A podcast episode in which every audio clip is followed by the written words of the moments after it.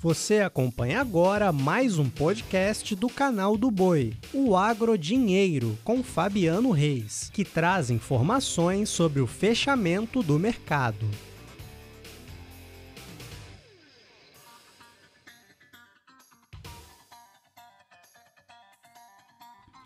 Olá, produtores rurais de todo o país. Começa agora mais um podcast Agro Dinheiro. Eu sou Fabiano Reis e sou sua companhia para falar a respeito daquilo que é importante para o seu negócio ou que mais cedo ou mais tarde vai acabar exercendo influência no seu negócio. E hoje eu vou falar a respeito de quebra de produção de trigo pelo mundo, na Europa, no Canadá, como é que isso elevou o preço do milho no cenário internacional. Vamos falar de soja no cenário internacional e custos de produção de soja no Brasil. E eu começo esse podcast falando a respeito dos números que foram divulgados pelo Departamento de Economia Rural da Secretaria de Agricultura do Estado do Paraná nesta terça-feira.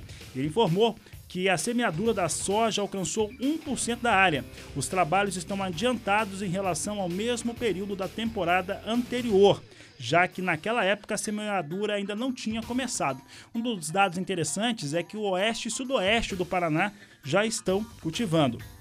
Já o milho paranaense, os produtores rurais avançaram com o milho primeira safra 21-22, que saltou de 3% em 30 de agosto para 28%.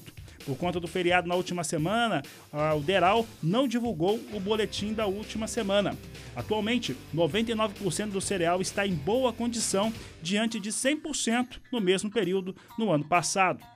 Enquanto isso, a colheita da segunda safra 2021 continua. De acordo com o Deral, os trabalhos saíram de 82% ao final de agosto para 96% agora.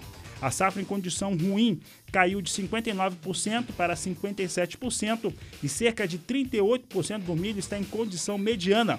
Apenas 5% é avaliado como bom. Olha, trigo tem quebra em várias partes do mundo.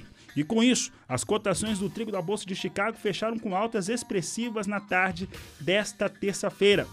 O mercado repercutiu um corte realizado pelo Ministério da Agricultura da França na produção do cereal no país, com quase 700 mil toneladas, caindo para 36 milhões e 60 mil toneladas devido ao clima úmido no momento da colheita. A combinação de uma safra menor e a qualidade em recuo para o cereal francês. Já a safra de trigo no Canadá também apresenta fortes problemas, até maiores. O Serviço de Estatística do Canadá indicou uma produção de 21 milhões e 700 mil toneladas. Mês passado, a estimativa era de 22 milhões e 900 mil toneladas. De um mês para outro, a queda é de 5,4%. E em relação às 35 milhões e 200 mil toneladas que foram colhidas em 2020, o corte é de 38,3%, forte queda no Canadá. Isso fez o trigo disparar na bolsa de Chicago e o milho também puxou o milho em Chicago nesta terça-feira. Por falar em Chicago, Chicago apresentou queda para a soja no dia de hoje. Os números fecharam dessa forma: novembro, 12 dólares 82 centes o bushel, queda de 0,21%. Janeiro, 12 dólares 91 centes mais 2, com recuo de 0,17. A mesma queda na posição de março, com 12 dólares 95 centes mais 6. E em maio, com 13 dólares 1 cente mais 4, com recuo de 0,23%. E olha, para falar sobre soja no cenário internacional, repercutir também os últimos dados que foram apresentados pelo relatório de oferta e demanda do Departamento de Agricultura dos Estados Unidos. E também, por que não, falar das expectativas para a próxima safra brasileira, considerando seus custos, eu converso com Marcos Araújo, ele que é diretor da Agriinvest. Boa tarde, Marcos. Boa tarde, obrigado pelo convite. Uma grande alegria falar com vocês, Fabiano. Pois é, os efeitos agora de curto prazo do furacão impactou alguns terminais nos Estados Unidos, principalmente no Golfo, em New Orleans, né? Fez com que, Fabiano, até mesmo a China comprasse alguns navios de soja brasileira para embarque em setembro e outubro. Historicamente, a demanda internacional, principalmente quando a gente fala de soja, é a China, migra-se para os Estados Unidos a partir de setembro. A janela de exportação norte-americana vai de setembro até janeiro, falando da soja, depois quando entra em cena a, soja brasileira. Porém, agora de curto prazo, nós temos algumas limitações da capacidade de exportação de soja norte-americana, o que fez com que o Brasil abocanhasse uma fatia uh, do mercado norte-americano agora de curto prazo. E considerando a soja brasileira, Fabiano, custo e frete China, as margens estão positivas para a indústria chinesa, o que é uma boa notícia para a sustentação no preço de curto prazo aqui para o sojicultor brasileiro. Tem muito sojicultor brasileiro é, olhando 2022 com os olhos no retrovisor da safra 2021, quando muita gente vendeu a soja com preços 50, 60 reais inferiores ao preço da colheita. Agora, quando nós olhamos 2022, se nós pegarmos um exemplo do sudoeste de Goiás, citando aí a região da ProSoja Goiás, vai?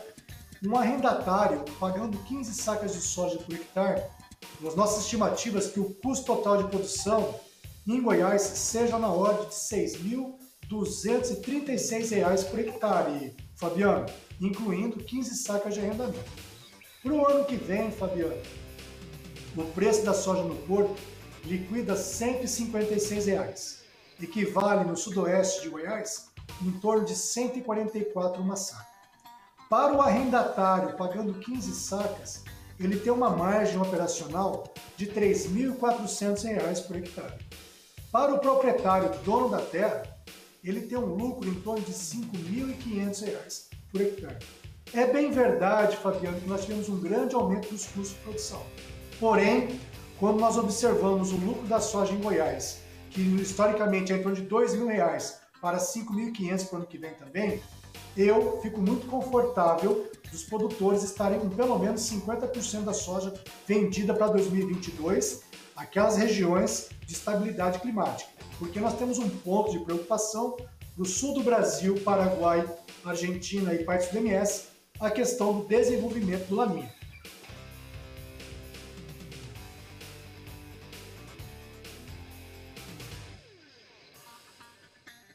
Você acompanhou o podcast Agrodinheiro. Para mais informações, acesse o nosso portal sba1.com. Até a próxima!